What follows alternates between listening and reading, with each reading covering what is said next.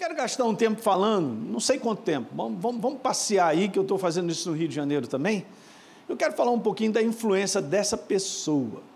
É importante a gente colocar ali pessoa, não é a influência do Espírito Santo, é a influência da pessoa. Sabe, nosso Deus é uma pessoa, ok? Às vezes a pessoa fala, meu Deus, essa energia. Quando eu não conhecia Jesus, é, tudo é, o que é? energia, é de Deus. Botar umas pedras no bolso, não, as pedras estão me dando energia e tal.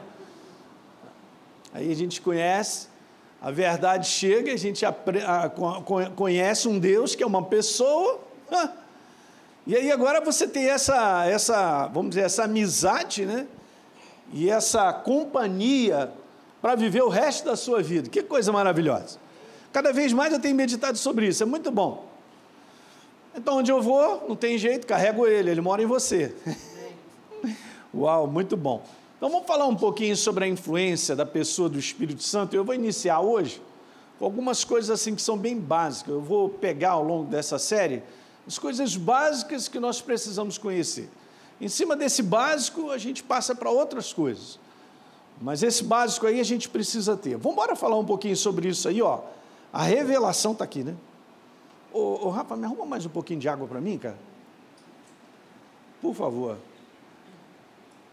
a revelação do propósito de Deus para o homem. Para começar, obrigado, Renato. Para começar, não é esse negócio de Deus sentado e os homens aqui embaixo e ele olhando, ih, rapaz, que confusão, olha lá. Não. A gente começa a entender pela verdade, pela palavra de Deus, que Deus ele cria todas as coisas para um propósito. Eu quero ler uma passagem para você que se encontra lá no livro de Eclesiastes. Vai procurando aí.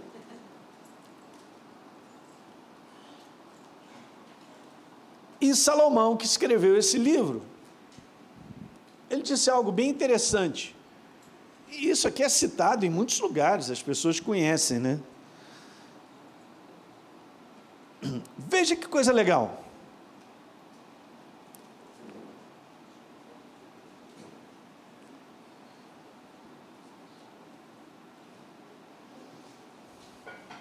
Obrigado, Fernando. Show. Então vamos lá capítulo 3, acharam? Cadê aquela Bíblia de papel aí?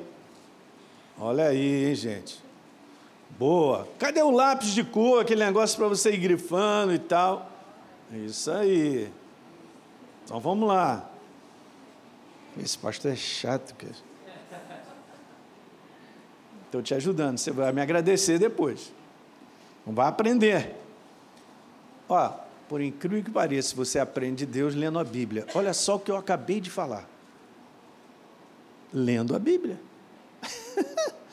Bom, né? Capítulo 3, verso 1. Tudo tem o seu tempo determinado e há tempo para todo o que?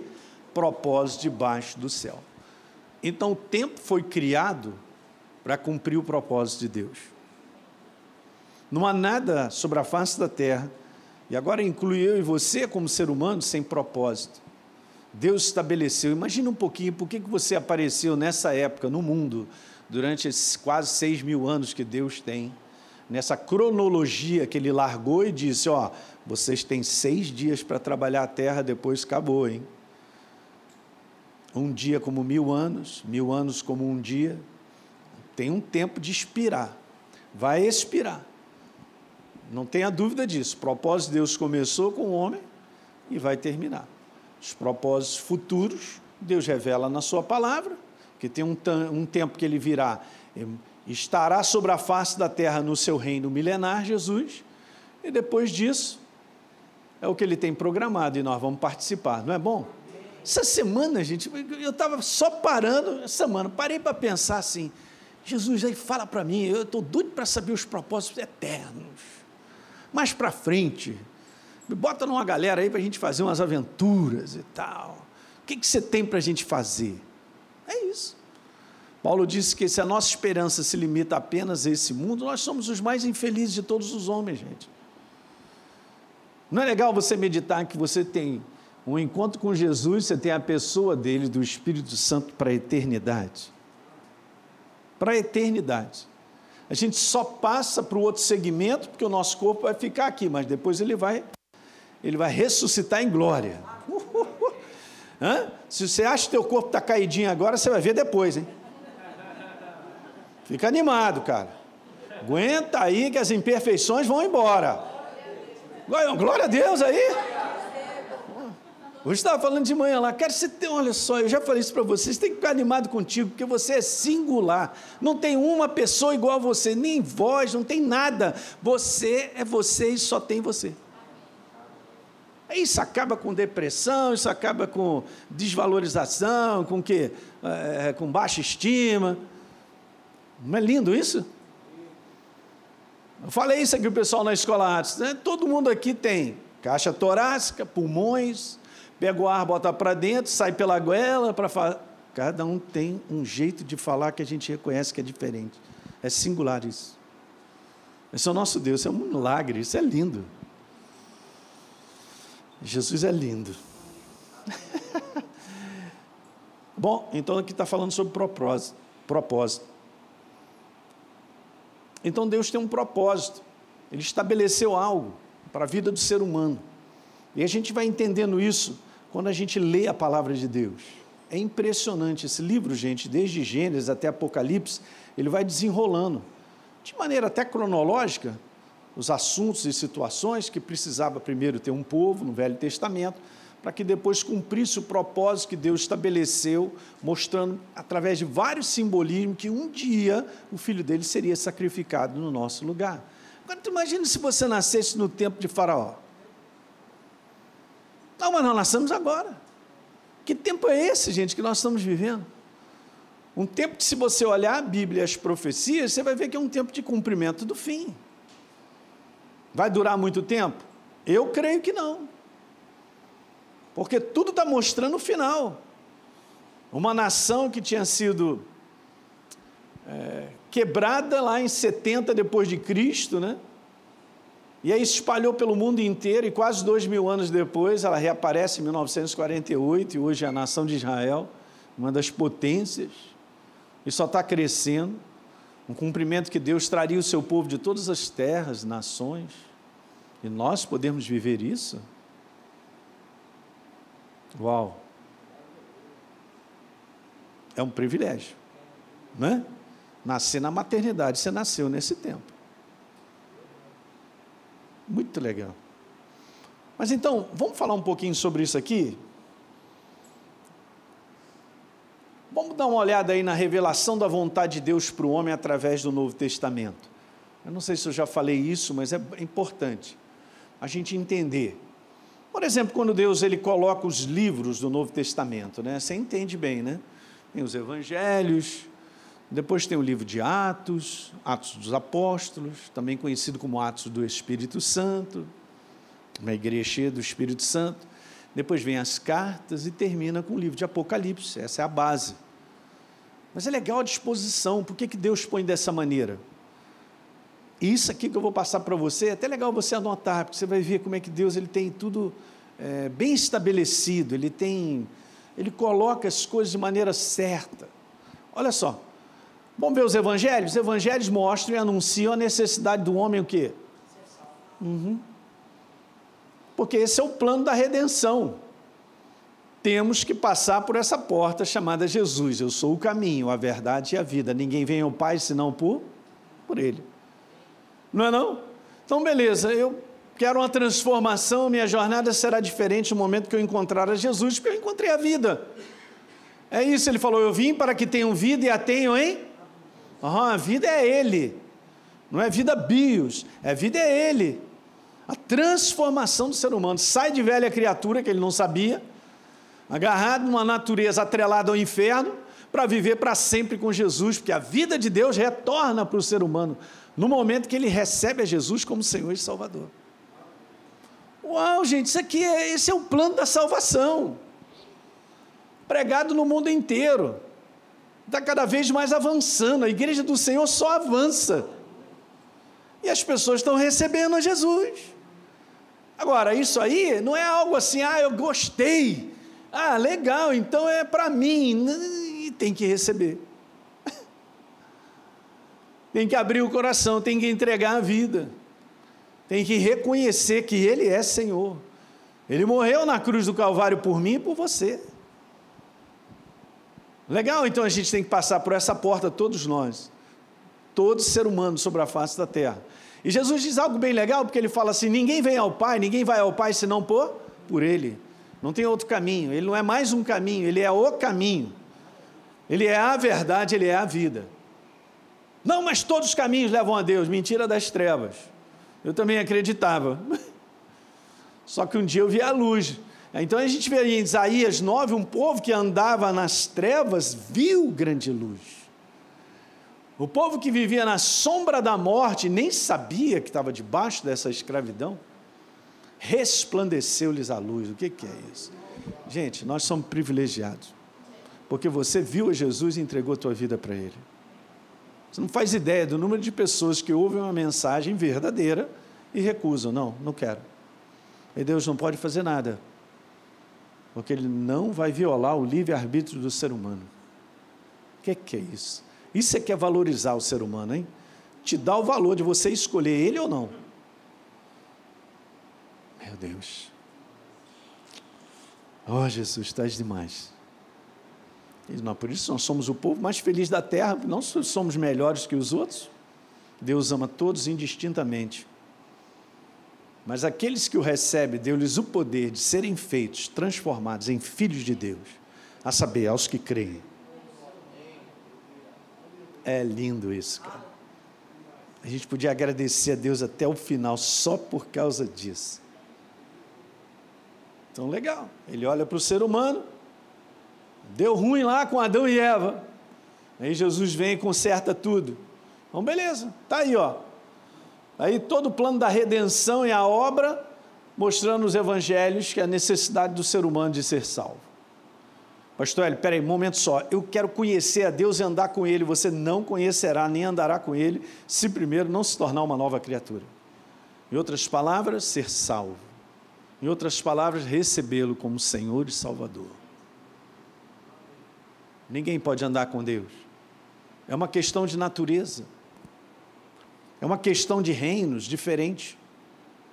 Eu não sabia que eu pertencia ao império das trevas, por natureza, morto espiritualmente, a ausência da natureza de Deus. Não sabia. Pois é. É assim que o mundo se encontra. Então a luz precisa chegar para ser anunciada. A luz é Jesus. Quando chega a luz e a pessoa recebe, ele transforma ele sai de uma natureza atrelada ao império das trevas, de uma natureza na condenação eterna, para ter a natureza de Deus em nós. E agora, a gente entende bem como está lá em Colossenses, né? Libertos do império das trevas, transportados para o reino do Filho do seu amor. Ninguém chega, gente, no reino de Deus porque deseja. Você só chega eu e você, porque fomos transformados, já temos o selo da pessoa do Espírito Santo em nós. Imagina você chegando lá, o anjo está lá, e anjo, estou nessa aí, hein? Ó, oh, me chamaram para a festa, eu não te conheço. É, como assim? Eu conheci o pastor Elinho, todo mundo conhece. Gente boa. Aham, e o anjo, ó. O que faz com que eu e você entremos pelas portas, meu Deus é a natureza dele em nós. Esse é o selo. Você não precisou pagar, nem eu. Jesus pagou. E o preço foi caro. Ele pagou o preço para que eu e você tenhamos a vida dele.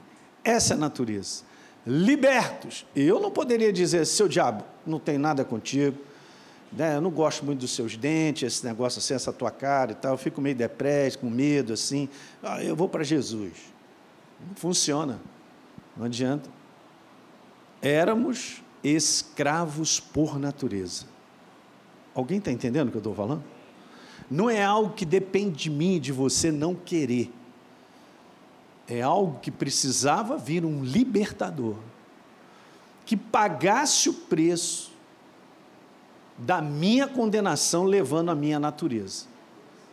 Então, Isaías capítulo 53, leia ao longo dessa semana e se delicie com o que Isaías viu 700 anos antes de Jesus. anunciando o perfeito sacrifício de substituição. Ele morreu a minha morte para que nós vivêssemos a sua vida. Que que é isso? Uhul! É, é isso. Aí agora entendo, liberto, fui liberto. Quem me libertou? O Senhor, o Rei da Glória. Então agora, por natureza, não tem mais nada a ver com as trevas. E é bom a igreja ter essa consciência. Hoje eu estava falando com o pessoal participando da ceia. Gente, olha só, quando você participar da ceia, lembra duas coisas. Primeiro, a vitória do nosso Senhor Jesus sobre o inferno, derrotando as trevas por total. Colossenses fala sobre isso. A segunda, é bom lembrar os dois lados da moeda, que o inferno perdeu você. Eu não pertenço a ele. Eu fui liberto. Eu sou filho do Deus Altíssimo por natureza. Não tenho mais nada a ver com as trevas. Portanto, não pertenço a ele, ele não pode me dominar. Marcelinho, eu vou acabar contigo. Aquela voz sinistra. Não pode, porque eu pertenço ao propósito de Deus. Alguém está entendendo, gente? Isso aqui é super poderoso. E de um modo geral a igreja nem pensa nisso não sabe meditar, é super importante aprender a meditar com bases que são verdadeiras, cara, que te, te, te dá um negócio por dentro. Eu venho aprendendo quanto mais você medita, medita na simplicidade dessa obra da cruz do Calvário, e você libera gratidão, porque você está com consciência alta, o Espírito Santo começa a mexer em você. Ele começa a testemunhar a palavra, cara, ele vai te enchendo de alegria, força, ânimo, é um negócio tremendo. Mas ele só faz isso quando eu e você testemunhamos a palavra. Agora eu não tenho consciência da verdade, eu abro minha boca para falar besteira, para reclamar da vida, e não sei por que, que eu vivo, eu sou um bagaço e tal. Ele não vai testemunhar isso. Eu vou ficar preso a esses sentimentos, que está tudo errado, eu estou pensando errado. Pensar certo é pensar com base no que foi feito na obra da cruz do Calvário. O que eu estou falando para vocês é o que está escrito, eu não estou falando nada da minha boca, eu estou só enaltecendo, engrandecendo, com alegria, a obra que Jesus fez. Hoje eu sou um liberto. Como assim, pastor? Sou. Não, mas tem várias situações que eu estou enfrentando, não estou nem aí para a situação. Situações aqui nós vamos enfrentar todas, desagradáveis, agradáveis faz parte desse mundo decaído. A diferença é que eu sou um ser espiritual livre. E você também. Você devia dar um glória a Deus bem alto, mas tudo bem. Vai pensando, vai meditando sobre isso. Você é um ser espiritual livre. Pastor, eu tenho muito que aprender, eu também. Mas já vai pegando os básicos. Porque é em cima do básico que a gente constrói outras coisas. A muralha espiritual do fortalecimento vem do base, você começa a fazer uma base. E aí você vai crescendo.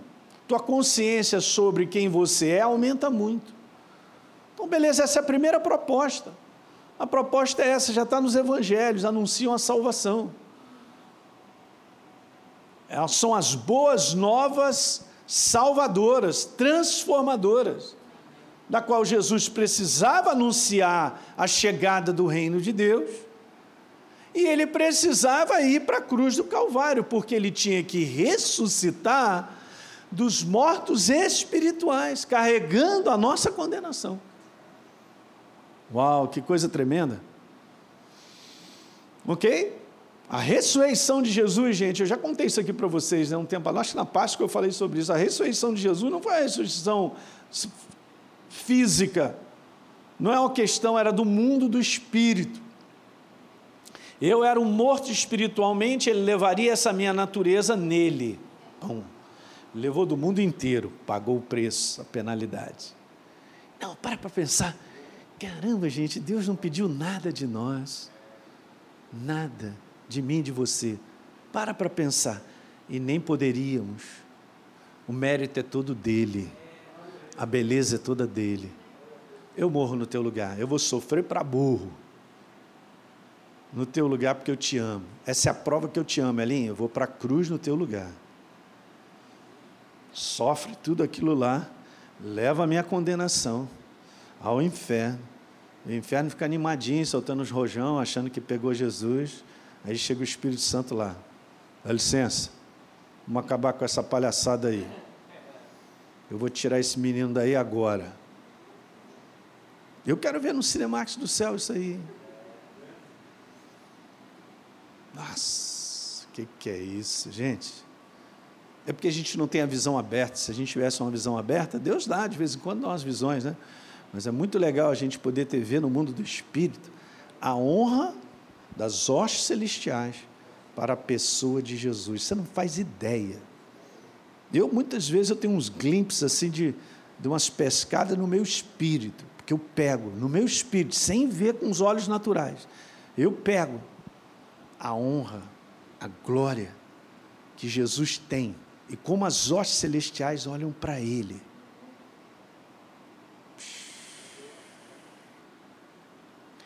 Alguém entende aí que Ele é Senhor dos Senhores? Sentado num trono de glória. E entra na cidade de Jerusalém para entregar a vida dele num jumento. Um jumentinho. Meu Deus. Deixou toda a sua glória para vir aqui em figura humana, como diz lá Filipenses capítulo 2. Se esvaziou vem em figura humana como servo, obediente até morte de cruz, pelo que Deus o exaltou. Nossa, sobremaneira, ao ponto dele ter o um nome que está hoje acima de todo nome. No mundo do espírito. Todo joelho, toda língua confessará que Jesus Cristo é o Senhor.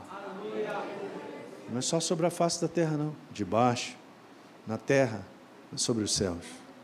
É que é isso, gente? É a coisa mais linda e gloriosa. Meditar na simplicidade de uma obra feita gera em mim e você uma gratidão, cara. Você não vai aguentar de tanta gratidão. Vai ter que sentar, tomar um açaí. Alguém gosta de um açaízinho aí? Não? Rapaz, é bom demais. Lá no Rio de Janeiro tem um lugar bom. Entende? Beleza, está sentadão, só agradecendo. Jesus, muito obrigado pela tua beleza, pela tua obra, a obra que você fez na cruz do Calvário. Nós estamos aqui hoje por causa disso, como seres espirituais livres. Livres. Eu sou um ser livre. Você que é nova criatura, você também é. Então, essa é a primeira. Sumiu tudo. Ok. Ok. Livro de Atos. Então, beleza, vamos lá? Eu falei isso para vocês, se eu não falei, vamos embora. É tudo básico que a gente tem que aprender. Eu quero Deus, aleluia. Primeiro passo, tem que passar na porta, Jesus. Ah, tem que recebê-lo como Senhor e Salvador de coração. Legal, agora eu tenho a base para poder dar o segundo passo. Pum. Segundo passo é o livro de Atos, que mostra que a nova criatura que recebeu Jesus como Senhor e Salvador, resolvido isso aqui, eu sou nova criatura, sou filho dele, fui transformado. Aleluia! Sou uma pessoa salva. Uhum. Então agora a nova criatura precisa ser cheia do Espírito Santo. É o próximo livro. Olha a revelação em cima do posicionamento dos livros na Bíblia, do Novo Testamento, você vê. Que Deus olha para mim, olha para você, ele fala assim: você, Jesus, tu tem que nascer de novo, Nicodemo. Beleza, nasceu de novo. Então agora cheio do Espírito Santo. É o livro de Atos. Depois do livro de Atos, o que, que vem, gente? Vem as cartas. As cartas nos ensinam o quê? As cartas nos ensinam a nova criatura agora, ó, Passo primeiro, ok, é a base de tudo. Sou nova criatura, eu sou salvo. Aleluia, agora ser cheio do Espírito Santo. Beleza, é o próximo passo. Beleza, agora o próximo passo para as cartas. Então, sou cheio do Espírito, sou nascido de novo, cheio do Espírito Santo, agora eu estou em condições de dar esse passo. Amadurecimento É incrível, né? Porque a igreja precisa ajustar isso para ela aprender, porque tem coisas que acontecem e a pessoa não vai adiante, porque não tem os dois primeiros passos. Como é que eu quero crescer em Deus e amadurecer se primeiro eu não sou dele? Estou falando de espírito, não estou falando de ser membro de igreja. Vamos embora fazer uma distinção que isso é super importante. Ser membro de igreja faz parte da gente fazer a congregação, porque isso é bíblico. Mas não significa que eu sou membro de igreja, eu estou garantido com Jesus. Jesus, eu tenho aqui a carteira de membro da igreja.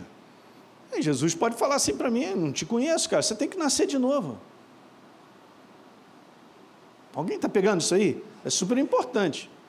Porque se a gente não tem esse cuidado, a gente acaba vivendo uma religião.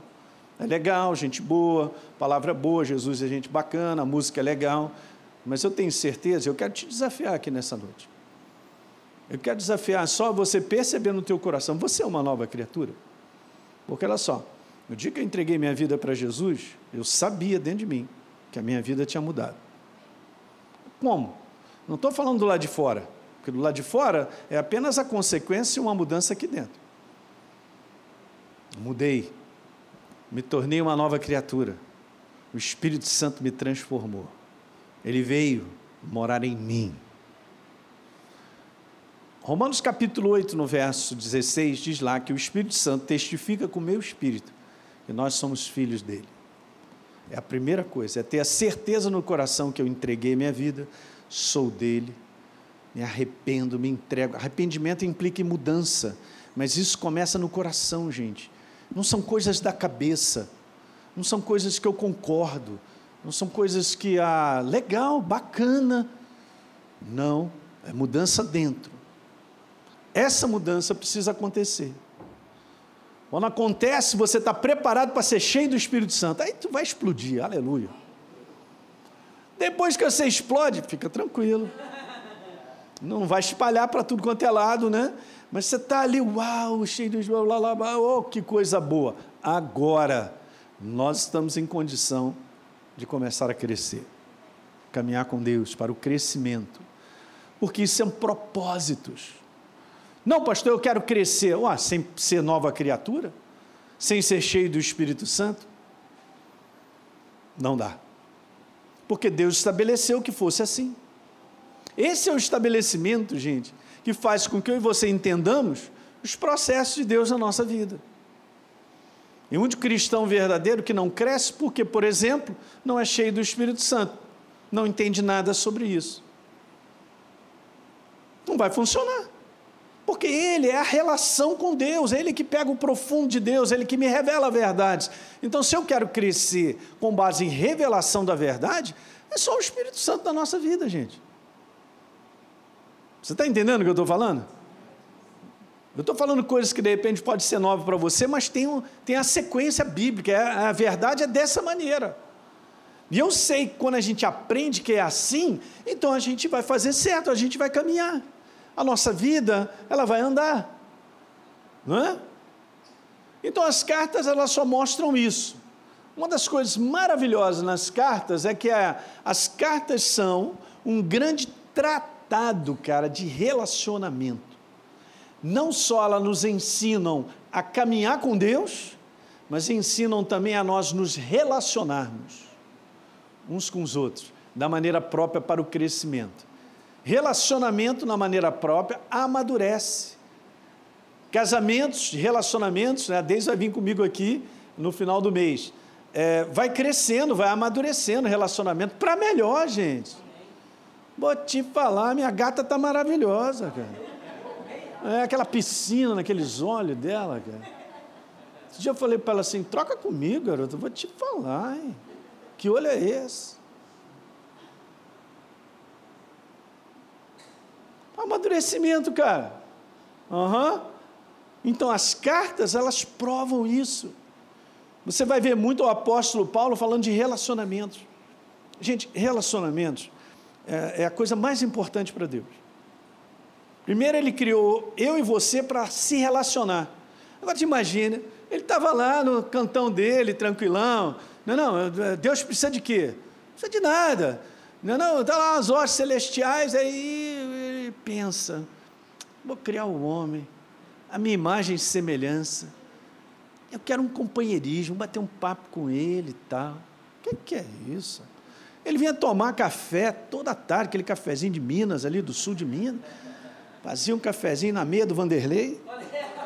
O Vanderlei é um funcionário lá da igreja, a gente brinca, quando o café sai assim, está gostoso. É da meia do Vanderlei ou não esse café? Funcionário nosso lá no Rio. Gente boa, flamenguista, aleluia. Mas então, aí Deus cria para ter esse relacionamento com a gente. Agora você acredita, gente?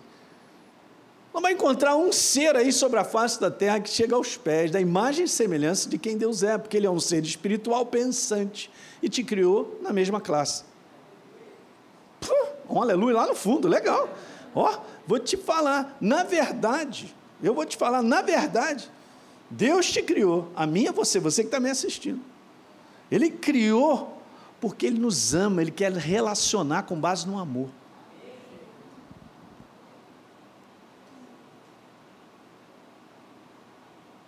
e ele nos criou na condição de sermos filhos dele. Não conhece, eu posso ir embora. E vou a pé para casa hoje, só de raiva. Rapaz, quer dizer que eu estou vendo ali um cachorro lindo, estou vendo um gato, estou vendo uns bichos aí que eu gosto de bicho também, nasci no interior. Não chega aos pés de quem você é. E a gente fica lá, ah, que vida, é, você entende que você é um ser consciente de quem você é? Vou só te falar um detalhe: você jamais perderá a consciência de quem você é. Você foi criado para a eternidade. Os eternos não são da Marvel, os eternos somos nós. Muito ruim aquele filme. Hein?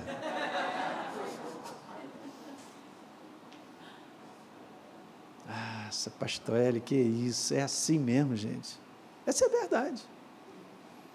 Então, legal. O livro de, das cartas, gente, prova a necessidade da gente amadurecer. Se você anda com Deus, a gente vai andando com Ele, a gente vai amadurecendo relacionamentos, vai aprendendo a lidar uns com os outros. E para Deus isso é fundamental. Então, uma coisa que quebra o coração de Deus são relacionamentos quebrados. Ele não criou o ser humano para ficar nessa bagunça relacional. Ele criou para que nós tenhamos atitudes, comportamentos que fazem todo mundo crescer. É muito bom. É muito bom a gente aprender a ter um comportamento que verdadeiramente vai ajudar os outros. Você sabe que isso retorna para você na forma de alegria? Aqui dentro, a alegria fica em alta. Sabia? Mas de repente a gente faz isso até sacrificialmente. Pode fazer. Você vai ver o retorno. É legal. Então, as cartas, ó, saímos então dos evangelhos, livro de Atos, e Deus só mostrando. Uma perna leva para outra, que dá a base para outra. E nós vamos terminar então com o livro de Apocalipse, que mostra a necessidade de manter firme a nossa condição em Cristo até o final, fala de perseverança. Se você apertar o livro de Apocalipse, você vai ver perseverança de cima a baixo, até o fim. É o final. É uma jornada cristã sobre a face da terra até o fim. Então, o livro de Apocalipse só fica dizendo: vai fundo, vai fundo, estou contigo, vamos lá, não desanima, não desiste, vamos até o final. Esse é o livro de Apocalipse. Tá certo? Vamos caminhando um pouquinho mais. Me dá mais cinco minutos aí. Sobre a pessoa do Espírito Santo, algumas considerações até de estatística. É legal isso aí. Já que a gente vai falando sobre a pessoa do Espírito Santo, olha que interessante sobre os livros da Bíblia. Isso aí, ó. No Novo Testamento, por exemplo, há 224 versos citando a pessoa do Espírito Santo. Gente, é verso pra caramba. Ele não é uma pessoa escondida. né? Ele não é uma pessoa difícil de ser achado. Né? Aliás, está dentro de mim e de você. Ele é a pessoa. É a pessoa de Deus em mim, você para a eternidade. Nós somos dependentes como novas criaturas dele o tempo todo, para tudo. Não é? E agora olha só, dos quais, dessa, dessa quantidade, 224, 55 versos estão no livro de Atos. o que significa 24,5% do total de 224 versos. Gente, é muita coisa. Só no livro de Atos, que é Atos do Espírito Santo, né? Legal. Não existe livro no Novo Testamento, agora vai acompanhando comigo, que tenha mais versos sobre o Espírito Santo do que o livro de Atos. Não tem, não chega aos pés. Muito legal. Vamos embora. Os outros dois livros, que é Romanos e 1 Coríntios, que mais tem versos sobre o Espírito Santo, juntos não passam o livro de Atos. Que coisa interessante, né? Essa menina é linda, é a, é a Lara. Somado todos os versos sobre o Espírito Santo nos evangelhos, gente, 48, não chegam ao número encontrado no livro de Atos. Pega os quatro evangelhos, não chega aos pés do livro de Atos. O que qual é a figura principal dos evangelhos? Jesus, o rei da glória, do qual tem que passar por ele é o salvador. Daí ele fala assim: não vou deixar vocês órfãos, hein? E essa semana eu estava meditando nisso. Espera aí, ele falou que não vai me deixar órfão.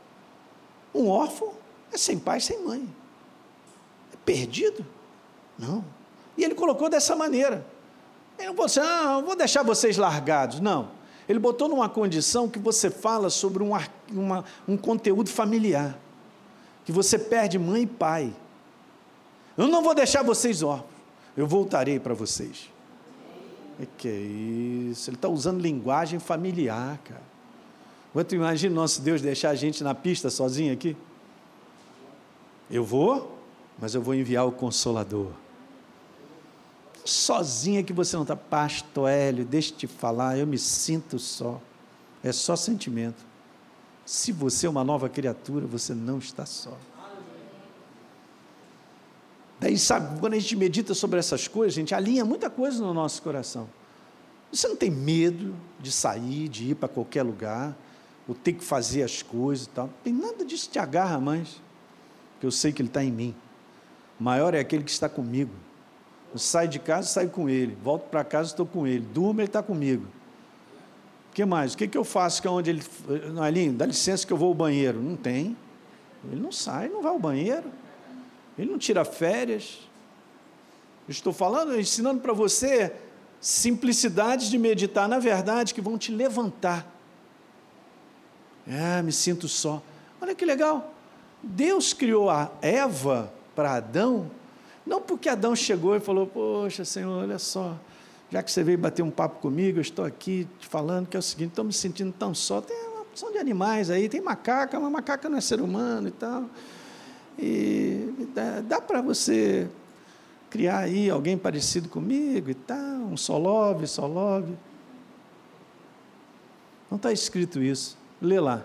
E Deus criou o homem não porque ele estava se sentindo só. Não é bom que o homem esteja só. Escuta, não está escrito. Não é bom que o homem sinta só. Leia, porque isso aí revoluciona a tua vida, hein? O que significa que Ele é que preenche o nosso coração, as nossas carências, qualquer coisa. Isso derruba a gente com, essa, com esse negócio das carências que as pessoas buscam outras para preencher uma carência e tal. Um ser humano nunca preencherá a sua carência com outro ser humano ele preencherá com a pessoa de Deus.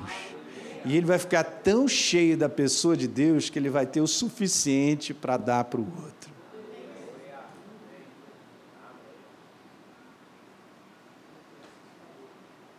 Não é sentimento.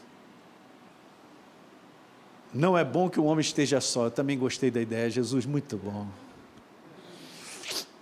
Ah, mas o homem não estava lá, estava numa boa. Deus só trouxe um acréscimo para ele. Tirou da costela.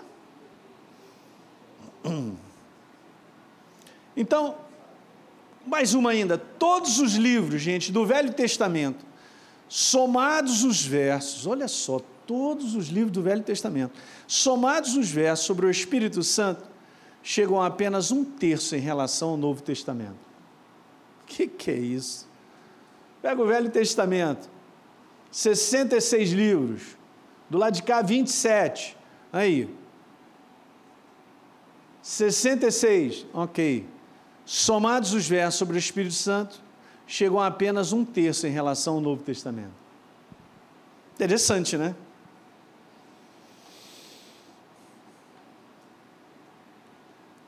Sobre a pessoa do Espírito Santo. Vou começar e depois a gente vai continuar. Vamos falar um pouquinho sobre isso aí. Primeira coisa, eu vou falar sobre cinco coisas que são importantes. Trouxe assim um básico bem legal. Tipo, o Espírito Santo, gente, ele é chamado de maneira simples. Não porque está escrito na Bíblia, mas de maneira simples por nós, em tentar explicar isso que a nossa mente não concebe, de ser a terceira pessoa da Trindade. Ok? Porque é Deus Pai, Deus Filho e Deus Espírito Santo. E de uma maneira assim, teológica, a galera de um modo geral põe assim.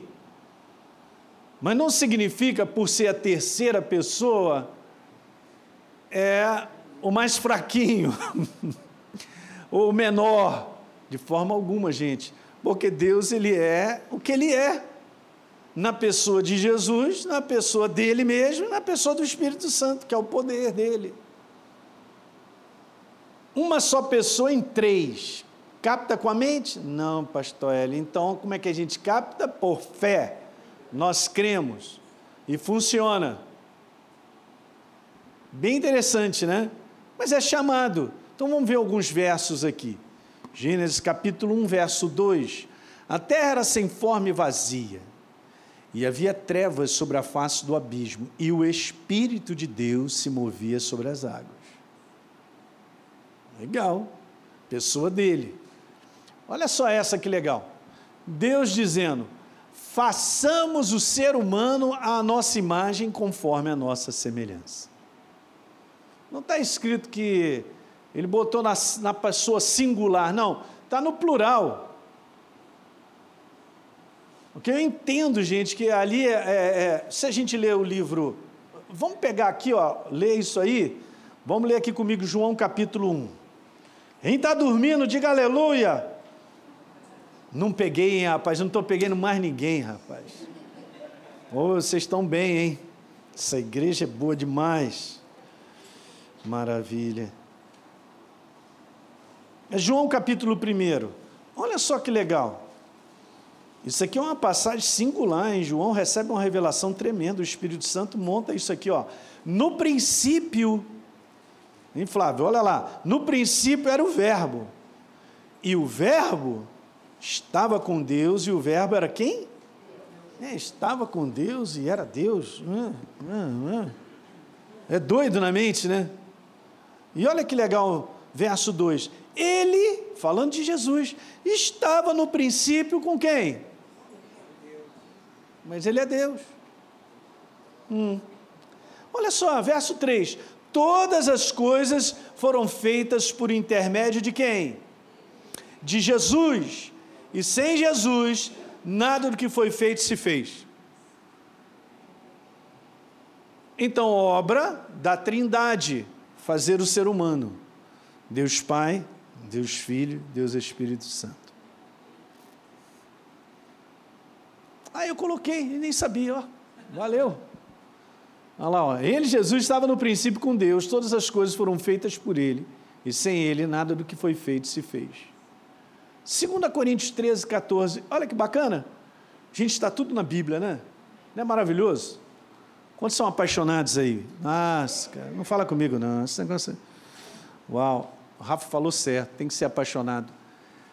Gra... Paulo, mandando a bênção para a igreja no final, né? A graça do Senhor Jesus Cristo, o amor de Deus Pai e a comunhão de quem?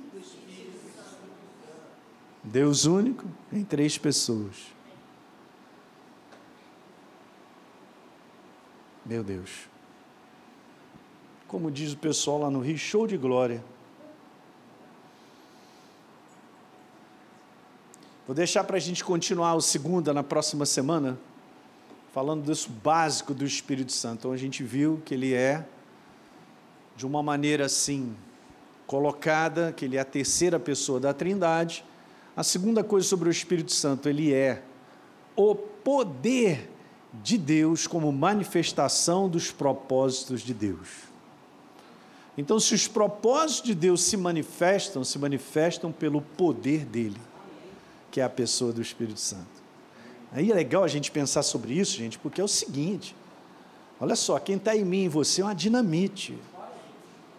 Explode o capeta, manifesta milagres, ressuscitou Jesus dentre os mortos.